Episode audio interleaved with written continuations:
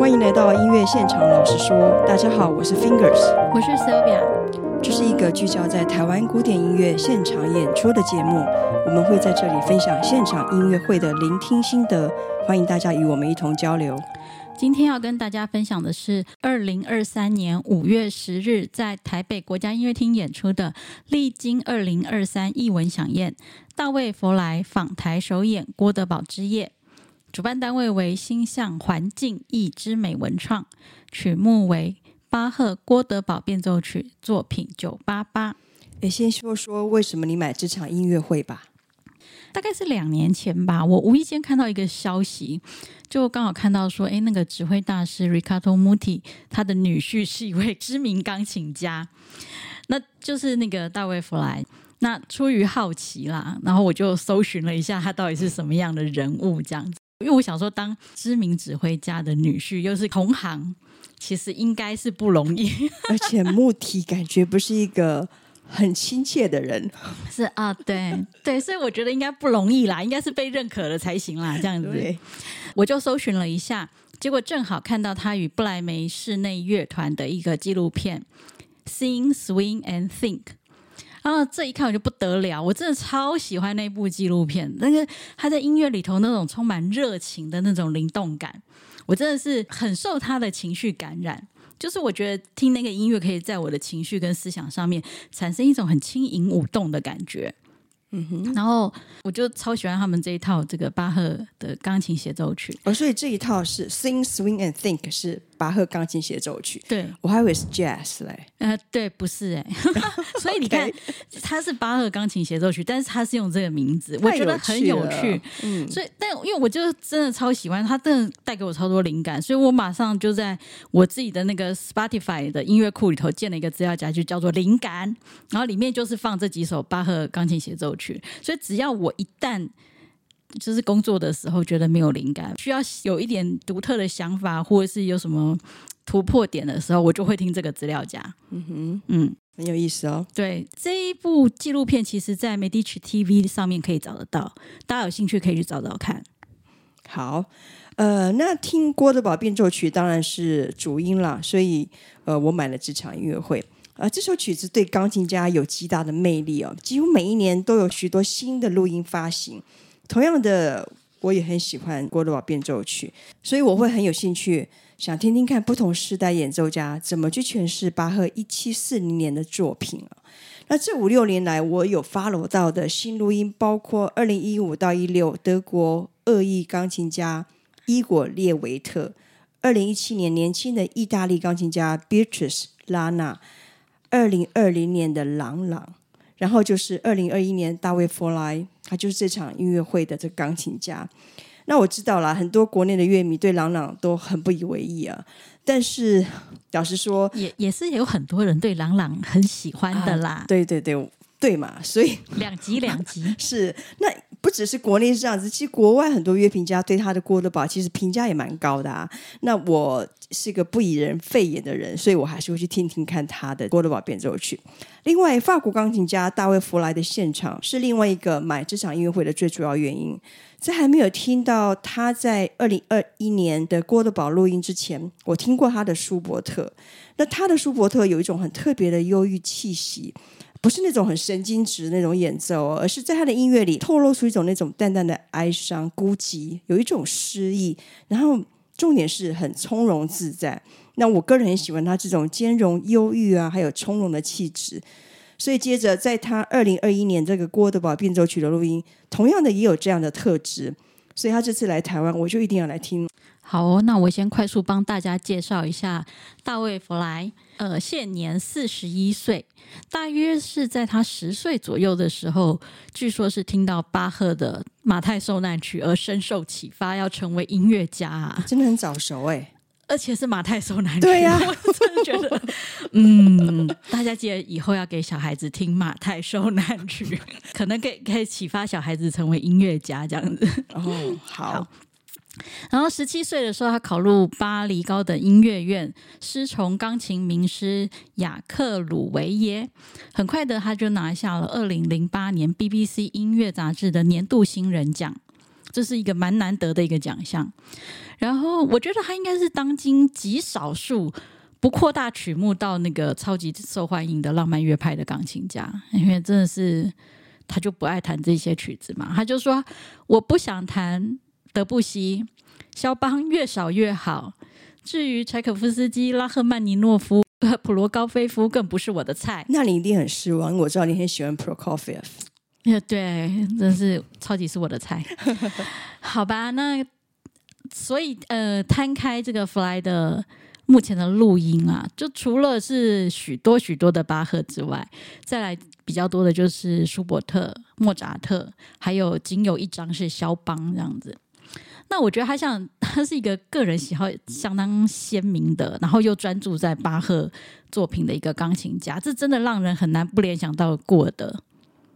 可是弗莱自己说：“哎，我不是顾尔德的粉丝啊！”出来澄清一下，真的要赶快澄清，免得被人家以为是就是 那个 copy 版这样子。他说他的偶像是德国钢琴家威廉肯普夫。他希望自己能够像肯普夫一样，就是让钢琴唱歌和说话。但是也是蛮有意思的事情是，他其实到二零二一年才录制《郭德堡》。其实有一个很大理由是他觉得顾尔德的《郭德堡》是太经典的神圣版，所以他在顾尔德的《郭德堡》这样子的一个笼罩下吧，他可能不晓得要怎么样弹这道曲目。但我觉得有趣的事情是他应该是找到一套自己理解这个曲目的方式啦，吼。那因为欧洲的各大媒体都这样说，他是哲思音乐家的最佳典范，我们这个时代最独立的钢琴精神之一。就我觉得他自己理解音乐的方式，应该也有走出一条路。所以像他会说，我觉得探索边缘的极限是一件很有趣的事情。想试试看可以做到什么，想知道最远可以到哪里，或许冒一点风险，但是不要破坏原有的风格。我们要尊重作曲家的意志，在其中找到新的弹法和新的可能性。我觉得这一点在我们听他的《郭德堡变奏曲》上特别能感觉到，就是他如何探索边缘，找到新的可能性的一个尝试吧。嗯，的确，呃，你刚刚讲的这一段，确实，我现在在回想他的现场，真的有很多这样的蛛丝马迹哦。嗯，那现在我先为大家介绍一下这个经典中的经典——巴赫《郭德堡变奏曲》。以前我在国外的时候啊，当然就知道说郭德堡在这个音乐史上的重要地位嘛。结果很有趣的是，我回国后发现，哎，很多平常不怎么听古典音乐的朋友，只要一说到郭德堡变奏曲啊，都一副哎我听过的样子哦，哦是吗？是，所以我细问一下，说，哎，这个原因是什么？后来才发现，原来是跟日剧有关。哦，郭德堡的这个咏叹调，那优美动听的旋律，哦、想当然尔就让它成为电影啊、广告还有戏剧的最佳配乐选择。听到咏叹调，大概是这样子。好的。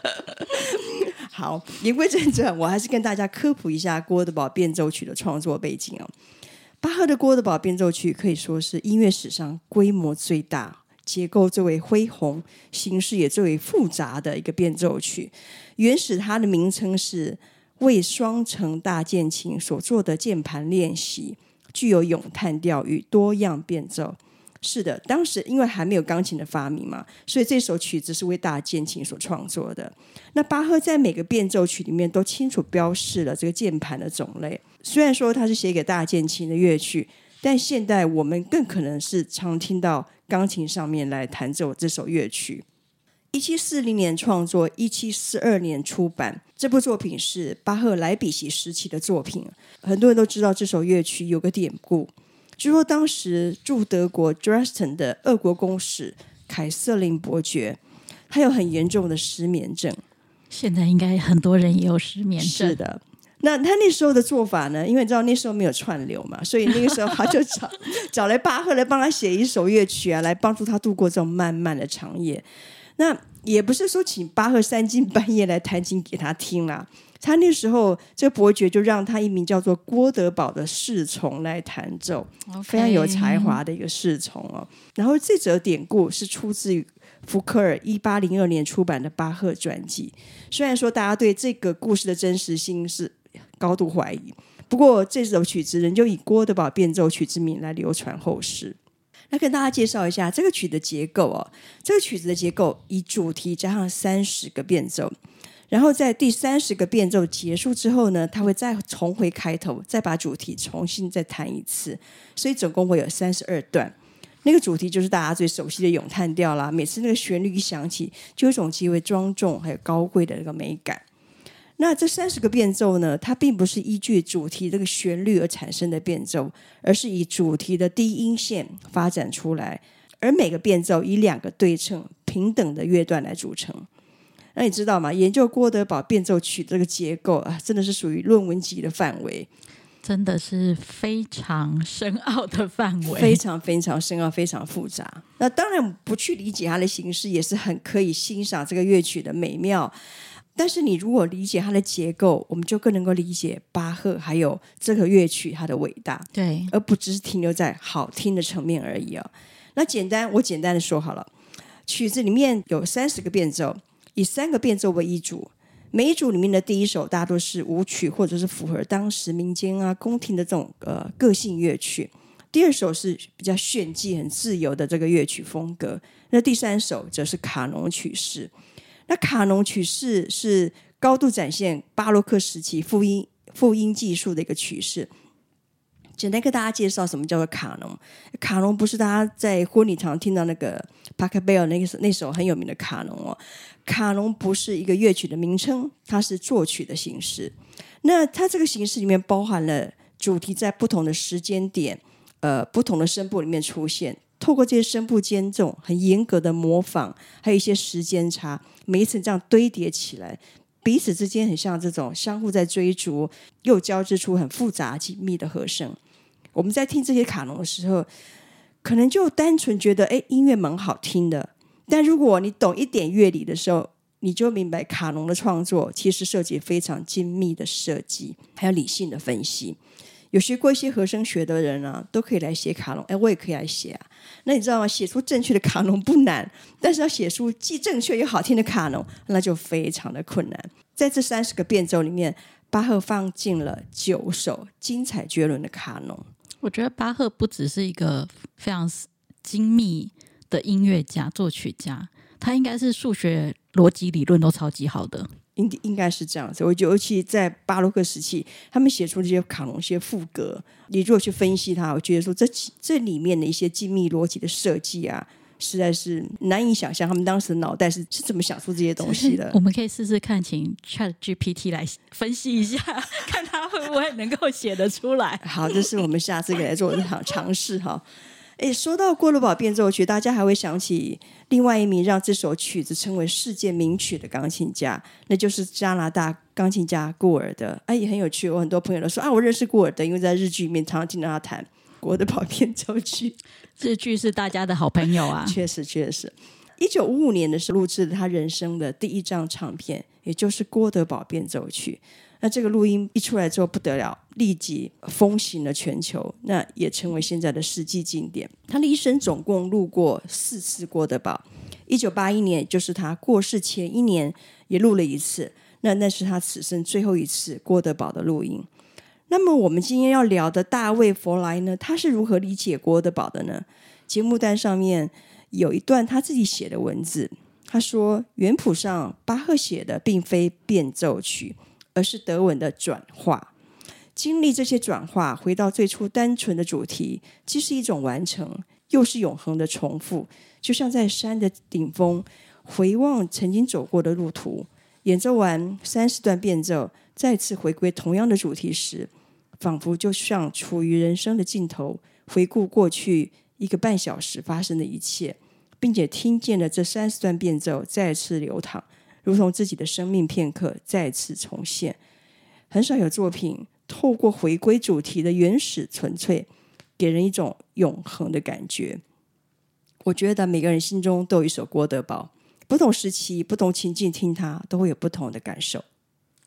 刚刚因为 Fingers 讲了很多这个关于郭德堡的曲式的东西，我必须要跟大家承认一下，就是虽然我知道郭德堡的曲式就是主题加三十段变奏，然后每 每三个变奏为一组这样，但实际上我到现在我在现场听，我永远还是不知道自己现在听到哪一段变奏。所以我我真的是为了今天的这个录音，我真的是有做笔记的，不然我真的是会迷失在郭德宝的世界里头就睡着这样的。但是我必须说啦，就是呃，老实说，我即便我会迷失，然后也会搞不清楚自己听哪一段变奏，但我不会因为这样就不去听音乐会啦。我还是很喜欢听这一套音乐。而且我一直常说啦，就是我其实可以为了一场音乐会里头只有一个很感动的片段，我可以忘记那一整场都听不懂，只要有让我有 catch 到一个很感人的片刻这样子。所以我知道我，因为听我们这个 podcast 的朋友不是很资深的乐友啦，所以我希望也给大家一点信心，不要说听到曲式就害怕了哦。其实我觉得听懂听不懂这样的讲法，有些时候。我也是不太懂的，什么叫听懂？什么叫听不懂？应该是说，你有没有说，就像你刚刚讲，在一个片刻里面，你觉得受到的感动，其实，在那个当下，我非常非常值得了。嗯，对，对我来说，听懂就是这样。我有没有收到某些跟我有呼应的东西？嗯、倒不是说，哎，我有听懂巴赫是三十段变奏，这个变来变去，变来变去是怎么变法？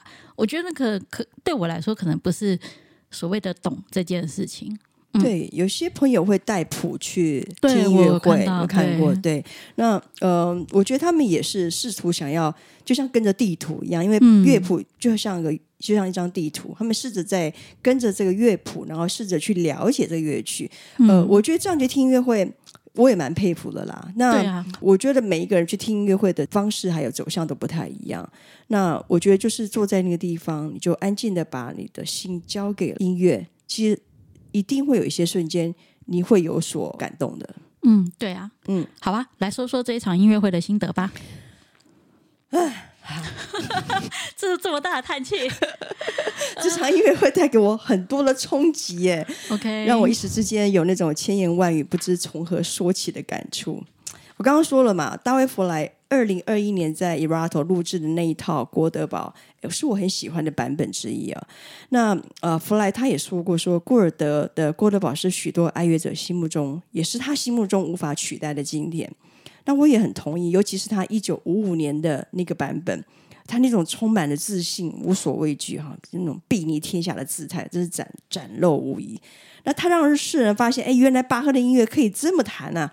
我记得我大学时候第一次在音乐史教授家里面的黑胶唱盘听到这个录音，当时我还是个迷迷糊糊嘛的大二学生。那时候第一个想法是：哇，原来巴赫的键盘音乐这么有趣！可见我们那时候弹巴赫就觉得超级无聊的。来形容，对，以前弹巴赫什么创意曲啊、平均律啊，都觉得好无聊。练习这样，对，你感觉不到这个音乐到底。他跟你的连接是什么？但是第一次听那个呃巴赫郭德堡，呃应该是顾尔德弹的这个版本，那时候我真的觉得说哇，真的是很有趣。然后我就发现很有生生命力，那是一个划时代的诠释。没错，而且我觉得应该是要听郭德堡的话。无可避免，一定都几乎都是从这一九五五年这个版本开始听。对对对，但是后来呃，很多年过去了嘛，那我也听了许多郭德堡演奏版本，然后我发现了一件事情，那就是我好像不是那么喜欢顾尔德一九五五年的录音。或许在某些时刻啦，我需要勇气的时候，我会去听它。当我比如说需要打一剂强心针来这个面对挑战的时候，我也会听它。但是这个版本肯定不是当我很想要沉淀时候听的郭德堡，也不会是说想温暖一下心情时候听的郭德堡，当然也不会是让我灵感泉涌的时候的一个郭德堡。那在我听了大卫佛莱二零二一年的那个录音之后，哎，很有趣的是，我发觉他的这一套录音变成我平常会陪伴我的版本之一。他弹出那种很自由浪漫，而且很有诗意、很人性的巴哈。他也弹出了那种虔诚、庄重、神圣、非常属灵的巴哈，而这样的巴哈总是非常吸引我。那在他那种比较温暖、优雅的演奏中，我可以感觉到这张长达八十七分钟偏慢的音乐里，大卫·弗莱运用了强大的控制力，展现了这首乐曲的多面向。他因为这股很坚定的控制力，他可以完整的执行他的音乐观点。不论是触键的细致啊，如何去琢磨音色，还有如何去歌唱音乐，处理每一个声部之间的互动等等，我都可以感觉到他在音乐设计上有某个程度的这种洁癖还有敏感。那我讲这个洁癖的意思啊，不是说井然有序那么单纯，他如何严谨去构思每个细节，构筑出巴赫的诗意。诶，这是我在录音时候认识的呃大卫·弗莱，一个法国中生代的钢琴家，而他的音乐流露出属于法国的自在与从容。好。那他的现场呢？呃，我听完他的现场之后，我在我的粉砖里面写了，这跟他的录音相比是完全不一样的诠释。那你知道，跟录音相比，不同的诠释对演出者而言是一个很自然也很正常的事情啊。嗯，你知道，真正的音乐家他不会去重复自己嘛？对。那对我这个爱乐者而言，哎，听到同一个演奏者不同以往的诠释，哎，我觉得超赚啊！因为这正是现场的魅力嘛。那从二零二一年的录音到二零二三年的现场录音，这中间到底有多大的不同？也让我在聆听的过程当中有许多的启发还有思考。哎，讲到顾尔德，我真的觉得 Fly 某种程度真的很像顾尔德，就是包括他弹琴的时候会。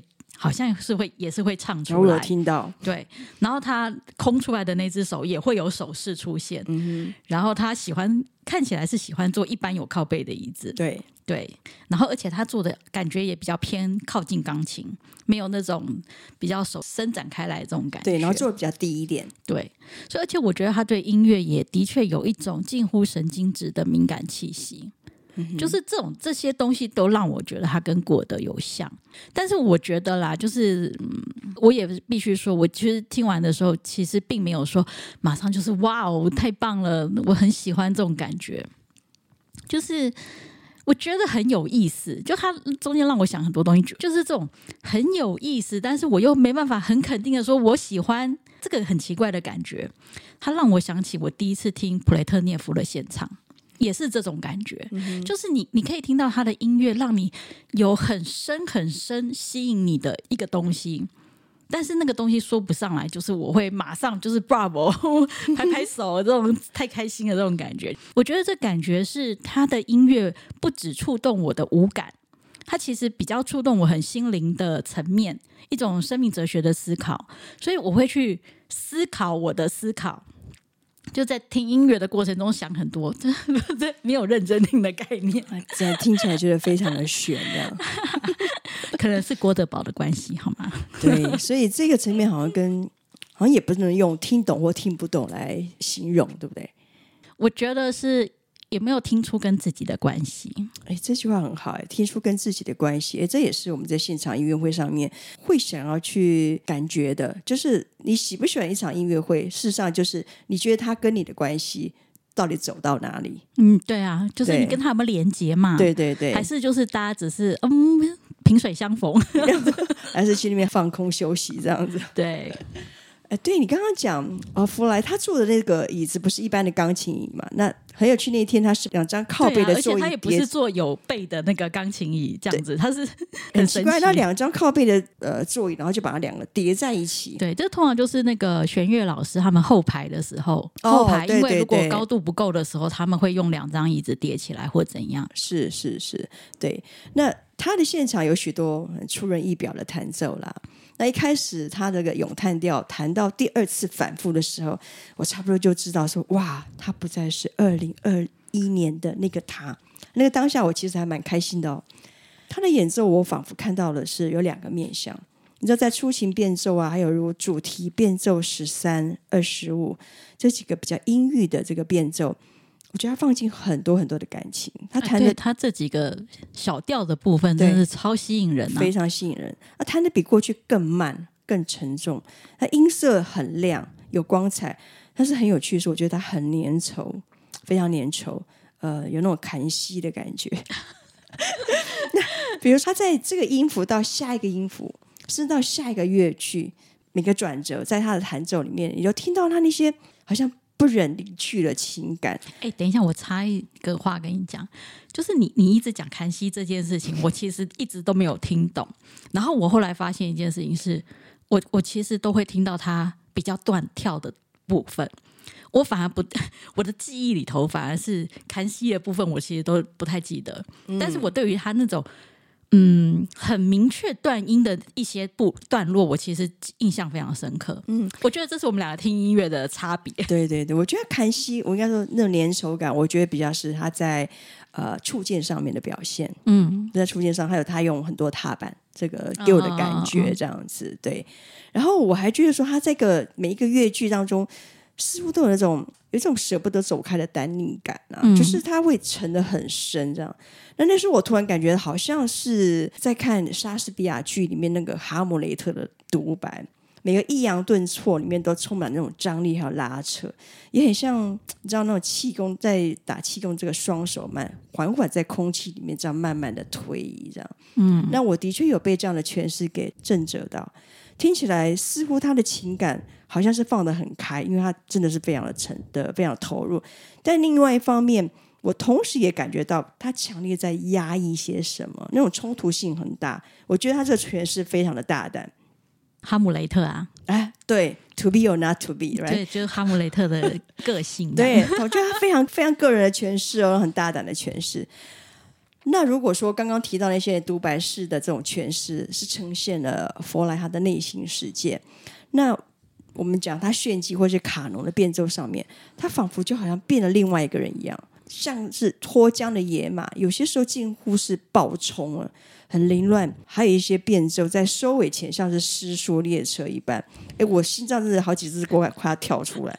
我心里想，哎，这是要翻车了还是要坠机了吗？真的是就是在翻车边缘呐。对，还好，应该算是有惊无险吧。他不少段落是直接标速了，然后后来就是有点含糊带过，忽快忽慢。那那个卡农呢？啊，那些堆叠跑动的声部，那是我刚刚提到说复音音乐里面最有趣的东西啊。哎，后来我觉得他倒也没有太大的意愿去清晰去勾勒出这些声部的走向还有脉络。我坐在四楼，一直听到他猛踩的这个踏板，我创造出那种像炸开的 声响效果，然后加上突然又加速又刹车，老实讲。我不只是被震着了，我应该是还蛮 惊吓的。对，那我一直在想，哦，这是他所认知的郭德宝吗？那这样的音乐系是他想要呈现的吗？还是说他真的很想要颠覆呃几年前他自己的那个的样貌？还是说我这里比较大胆说，还是他过于激动了，控制不够精准而，造成技巧上的一些失误？还是我根本就那几天真的没有睡好，所以没有办法很聚精会神的去听他在弹奏的东西？嗯，你想的真的也蛮多的，真的很多。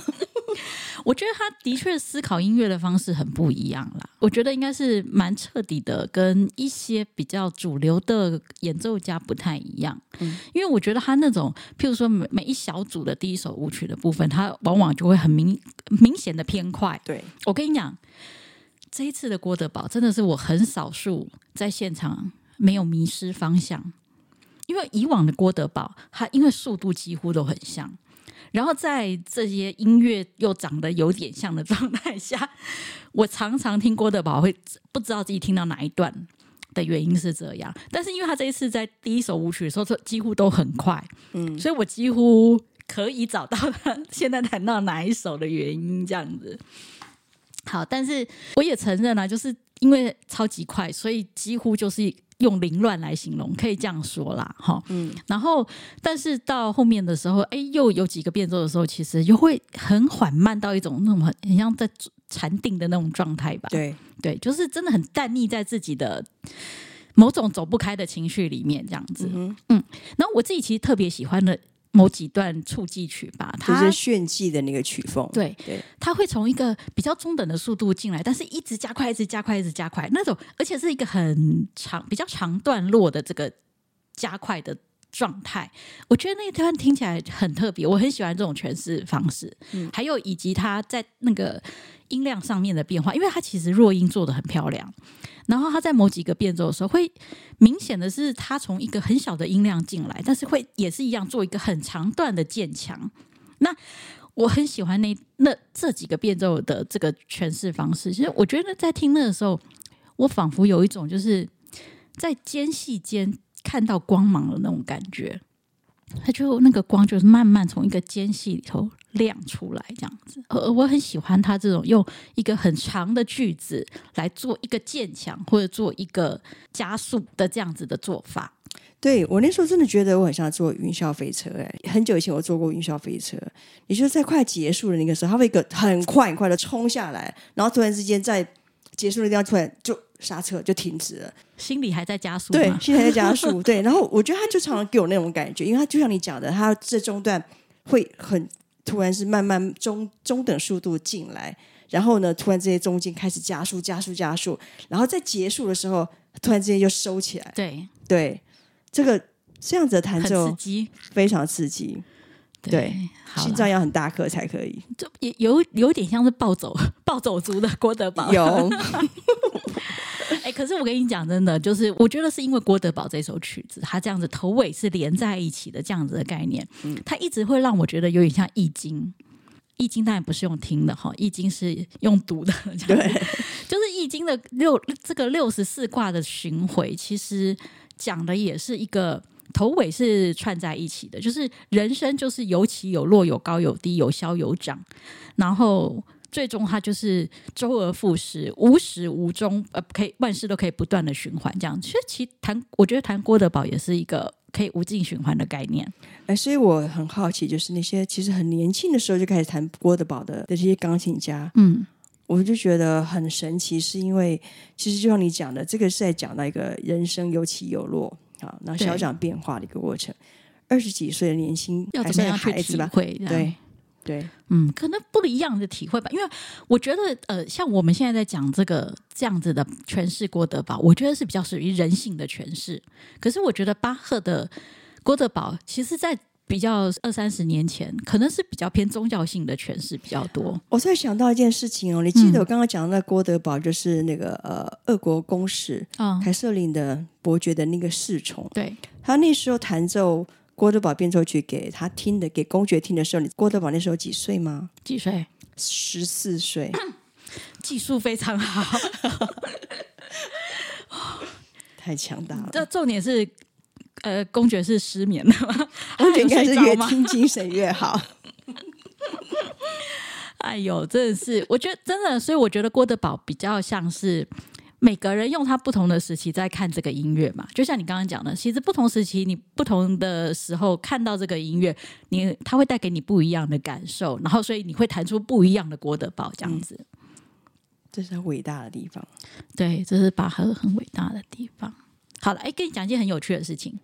我听到后半段的时候呢，不知道为什么就写下了“这是自然酒”。对，自然 酒，对，自然酒。但你知道，我其实对酒的研究很浅薄。我知道你喝蛮多的啦，喝归喝，没有研究。我就我对自然酒的印象就是，它是以自然动力去酿造啊，不会刻意添加很多什么化学的东西，它比较有机，比较有生命力。但是它也相对的可能是比较有有有一些沉淀物啊，比较浊，不会那么澄清，而且它可能在不同瓶的开瓶之后，它可能条件变化会不一样。对，嗯、就是我觉得。嗯、我在听的时候就有这种突然有冒出这种的感觉，好，很有意思。因为你讲自然酒，我插插个话，我是喝过不少自然酒。那其实自然酒现在已经是一个风潮了哈。嗯，呃，不过我觉得真正的自然酒应该就是我们小时候的阿妈私酿的水果酒，美酒吗？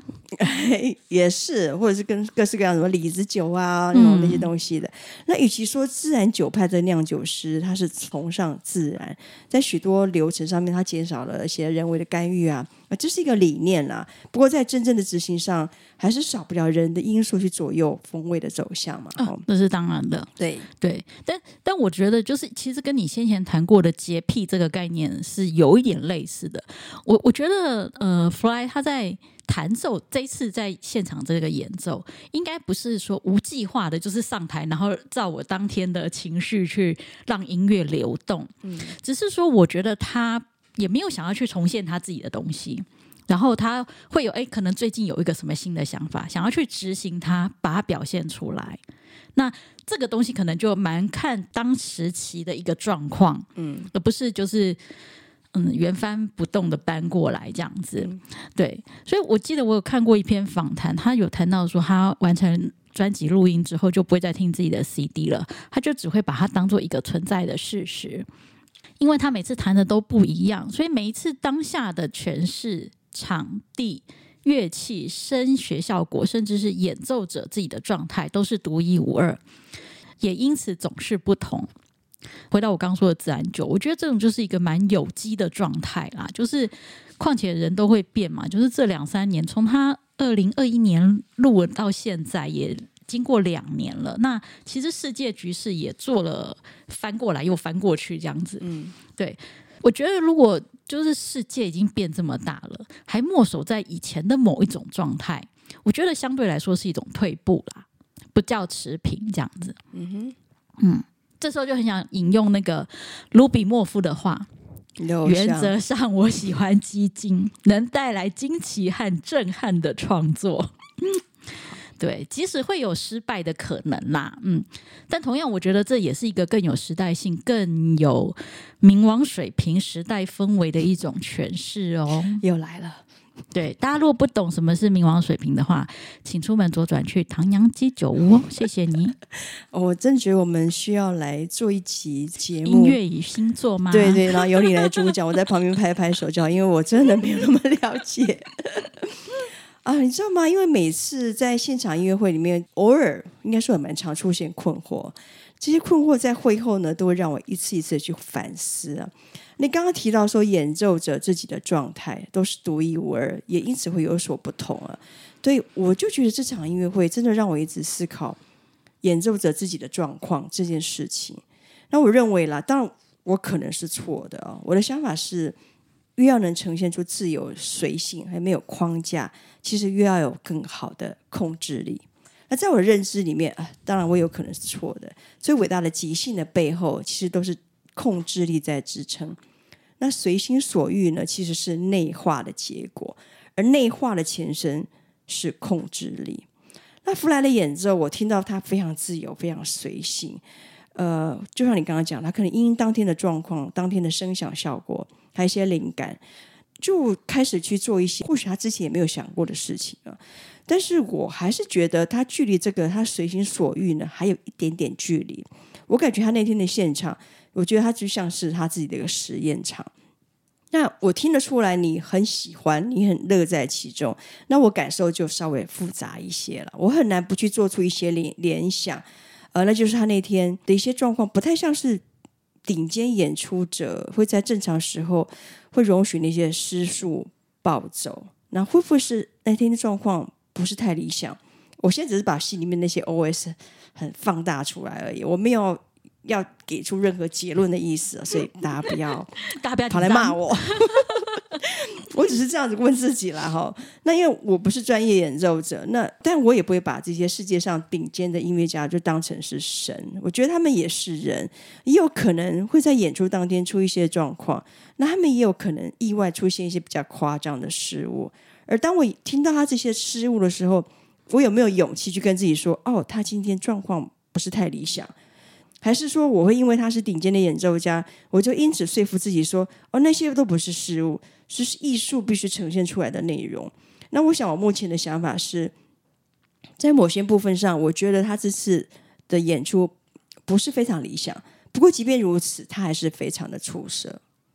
嗯，对啊，我觉得我承认你刚刚说的，就是就是有被好好控制的这样子的音乐，其实它的确是更能传达演奏家想要表达的东西。我觉得听相对来说，当然听的人也会更加了解，嗯，因为它可以被正确而明显的传达。但但我必须说啦，比起控制力的完美度，我其实更受不了的是不真诚。嗯，就是我觉得有，当然我们现在讨论的都是一线音乐家啦，就是原则上我们认为他们的控制力是好的。不是不是还在学习的状态，这样子，对对，所以所以像某某位 某位，你怎么开始 打结呢？叉叉叉没有，他某位台面上很红的钢琴家，那技术真的非常之好，而且他每次飙速就是让大家目瞪口呆又不会失控的那一种。可是他的音乐就是让我始终都觉得他没有发自内心的真诚情感，就是一直很停在很炫技的表层。像这种就是我说的不真诚，就是我觉得他的音乐让人家有一种就是秀给你看而已啊，没什么啊，就是他没有要把音乐更深的那个情感，把它表现得更多，这样子，他也没有要深入到这一块去。或者有一些老师曾经说过，就是有一些国外的音乐家，他会把当在台湾的演出当做在日本前行的热身场。通常在那里的时候，你就可以很明显听得出来，他们没有真的那么用心在演出。嗯、我觉得这其实是听得出来，而且我也比较在乎的部分。对，音乐跟技巧这两个事情是都是同等重要的。老实说，因为比如说我们在学习的过程当中，我们看到很多人他技巧很强，但是他音乐性很弱。那这样的东西出来，你会马上就知道说他弹的东西是不会感动人的，因为他没有音乐性。嗯，他可能有很他可能有很强大的技巧，他可能不管多大的跳跃等等，他都不会出错。但他他出来的东西就是这么的扎实，但是你就觉得他少了一点。少了一些温度，少了一些灵魂，所以那种专门只会用炫技的方式，就是说那些炫技的音乐，你听进来，你会知道说，它就纯粹只是炫技，因为你听不到音乐本身哦。嗯。那我不是那种执着音乐家、演奏家必须在台上哦，不能弹错啊，因为连贝多芬都说了嘛，你弹错音符微不足道，毫无激情才是不可原谅。对，那佛莱那晚呢演出，我觉得他是绝对是激情的，绝对是很有想法的，还有强大的感染力。音乐怎么样被呈现出来，永远都是我最在乎的事情啊。演奏家表现出来的音乐是不是能够触动听者的内心？其实牵涉到每一个听者的这个主观意识。那比如说演奏家在台上失误，我真的觉得那也不是什么大不了的事情。嗯、那天知道你上台演奏是一件非常困难的事情。对啊。那记得在不久前的跟 TSO 一起同台的钢琴家齐博斯坦，有一次他接受访问的时候，他就说他某一次去当这个比赛的评审。当时某一位比赛选手在某一轮演出的时候严重的失常，但是那个选手呢，他还是进入到下一轮比赛，所以很多人都觉得很奇怪啊，为什么他失常了，他弹不好了，还能够让这个选手就直接就进到下一轮呢？齐博斯坦就说：“你如果听过他前两轮演出，就知道他是一个非常了不起的钢琴家，所以这一轮的失常不能够磨灭他的精彩，他依旧是那么让人所期待。”所以，如同弗莱自己说的啦，人不应该是追求完美，而应该是追求真实。而这场音乐会，我听到他的不完美。至于真实，或许就像他自己一直不断的勇于展现自我，勇于接受一次又一次打掉重练的这样的一胆识。嗯，你说到不完美，那个节目单上面弗莱自己写的那一段，我念给大家听。我总觉得自己和郭德堡变奏曲有种连接，而这也是我希望自己每年都能演出这首作品的原因。作为音乐家，我们是服侍这些无限复杂作品的仆人。我们从未觉得自己能看清一切，或是达到巅峰。我们带着谦卑与兴奋的心情面对这鸿篇巨制，因为这是一段即将些许改变我们生命的旅程。人不应该追求完美，而该追求真实，做有意义、自然的事情。他最后那一句就是“人不应该追求完美，而追求真实，做有意义、自然的事情”。我觉得这是他的真诚呐、啊。哎，对，我觉得这也是被各种人设淹没的现代人很重要的一个提醒。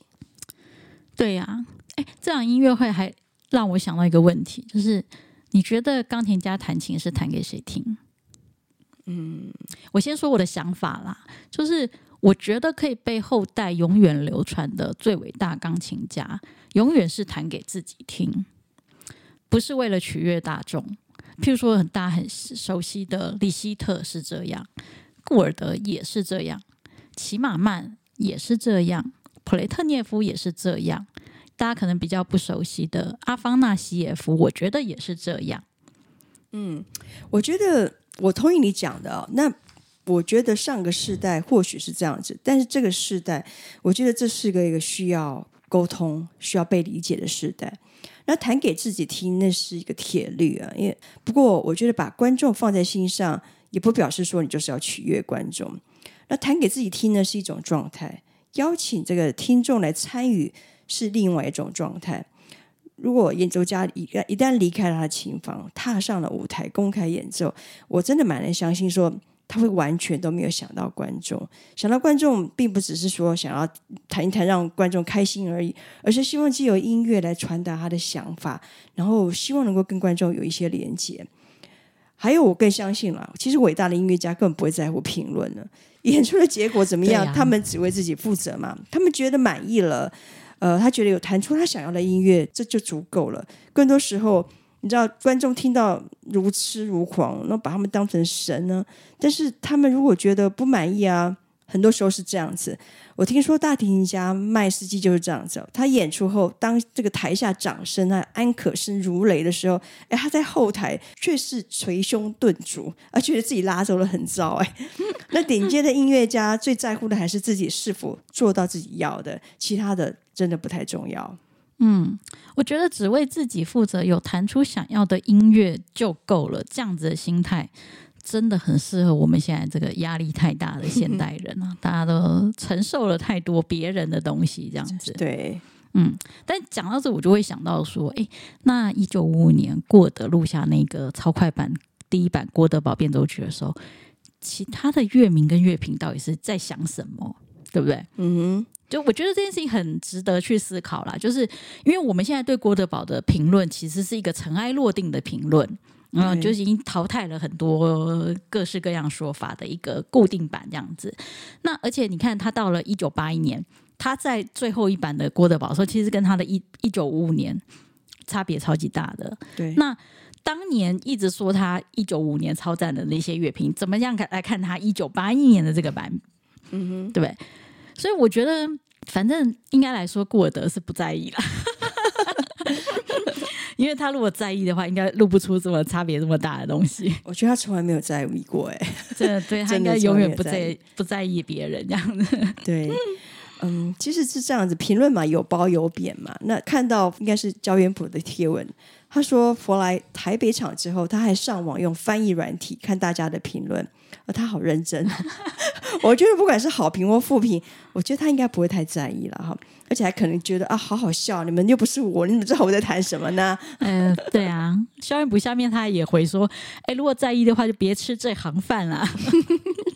对，我是不知道到底乐评是给他大家多少压力，这样子会搞得大家这么痛苦。哎，我觉得弗兰应该蛮开心的，你知道掌声这么热烈，而且至少我看到的很多都是高度评价啦。我记得刚离开那个音乐会的时候，我就跟你说，他的诠释有些我很喜欢，有些不怎么喜欢。总体而言，他是个这个诠释是非常特别的哈。那我会感觉到最近听这些四十多岁的演奏家们，他们都有非常强大的个人特色，对，很难去说用单场演出来了解他们的音乐想象，来全盘看到他们的音乐想象。我觉得需要多听几场。多听几次，他这场郭德宝对我真的是实验性很强的演出。那突然我还有一个发现，进来听这些年轻的这个欧洲演奏家们，我觉得他们都很有强大的实验性啊，勇于尝试新的诠释风格。而学院派出来的亚洲演奏家们呢，我觉得他们就比较严谨，不是他们怕犯错，而是说比较不容易踩线呢、啊。嗯。但我我自己是蛮喜欢这种实验性风格啦，嗯、就是，但因为我我会喜欢的原因，大概是跟我自己蛮喜欢这种现当代艺术的观点是有关系的。就是我觉得艺术应该与时俱进的往前走，然后艺术家应该是要去汲取一个很现代的东西，然后在传统上面做不断的更新，这个艺术才不会死掉。嗯，嗯，我觉得这是我蛮期待在古典音乐圈可以看到像视觉艺术这样玩的风风火火啊，然后在艺术上面不断的有突破性的进展这样子。所以其实像他他这一场实验性很强的郭德宝，我自己很开心啦，因为我觉得听的过程中比较像是我经历一场自我辩证。那呃，应该说很高兴，说我觉得我感受到他比较像是活在当下的意义。然后我有接受到这一个点，这样子。嗯，我突然想到说，如果今天是学院派的老师、教授们带着学生去听这场音乐会，可能会有一些真的就像你讲的辩证。因为我们在有，或许是因为我本身弹钢琴，然后所以我们在听音乐的过程当中，其实会从更多是从音乐弹奏的这个艺术本身去切入哦。对于实验性这东西，能开放到多宽？其实是需要一些时间去思考这件事情了。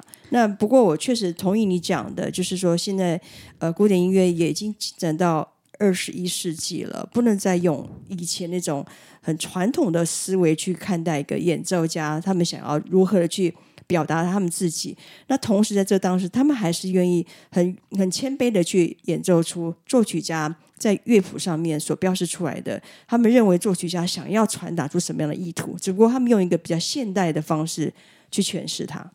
嗯，我想到一件事，就是我看到那个弗莱他的就是呃学经历上面的时候，我记得他有谈到一件事，就是他去巴黎音乐学院上课的时候，其实那时候他的钢琴老师就已经把他当做一个演奏家的方式来跟他。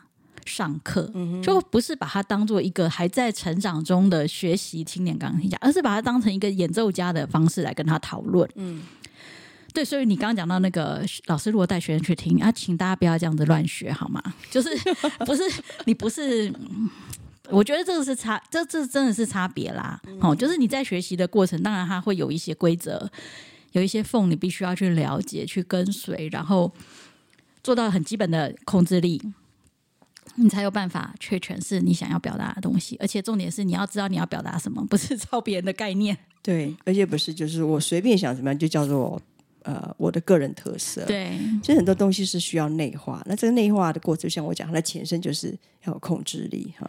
对，嗯，呃，我觉得我们在现代很有趣的一件事情是。可以跟随着这种三四十岁的钢琴家、音音乐家们，可能每几年我们就可以听到一次他的不一样的作品。我觉得这是一个很幸福的事情，非常幸福。我们可以跟着他跟着他成长啊，对对对，对对对不对？我们以前都只能听那种传说中什么人做了什么经典录音或经典现场，大家难忘。但是现在我们可以有机会。看着某个人，哎，我们可能可以经历到他的某个经典时刻耶。对啊，我们参与其中，这是一个当一个乐迷是很幸福的事情。对啊，嗯，像弗莱这样这么蛮特别的音乐家，我其实蛮期待说，哎，呃，每隔一段时间就追他一次。郭德堡的话，搞不好我们就有机会经历一次，就是又一个经典郭德堡的诞生。嗯哼，嗯，所以我个人其实非常期待了，以后我还是会继续追他的音乐会。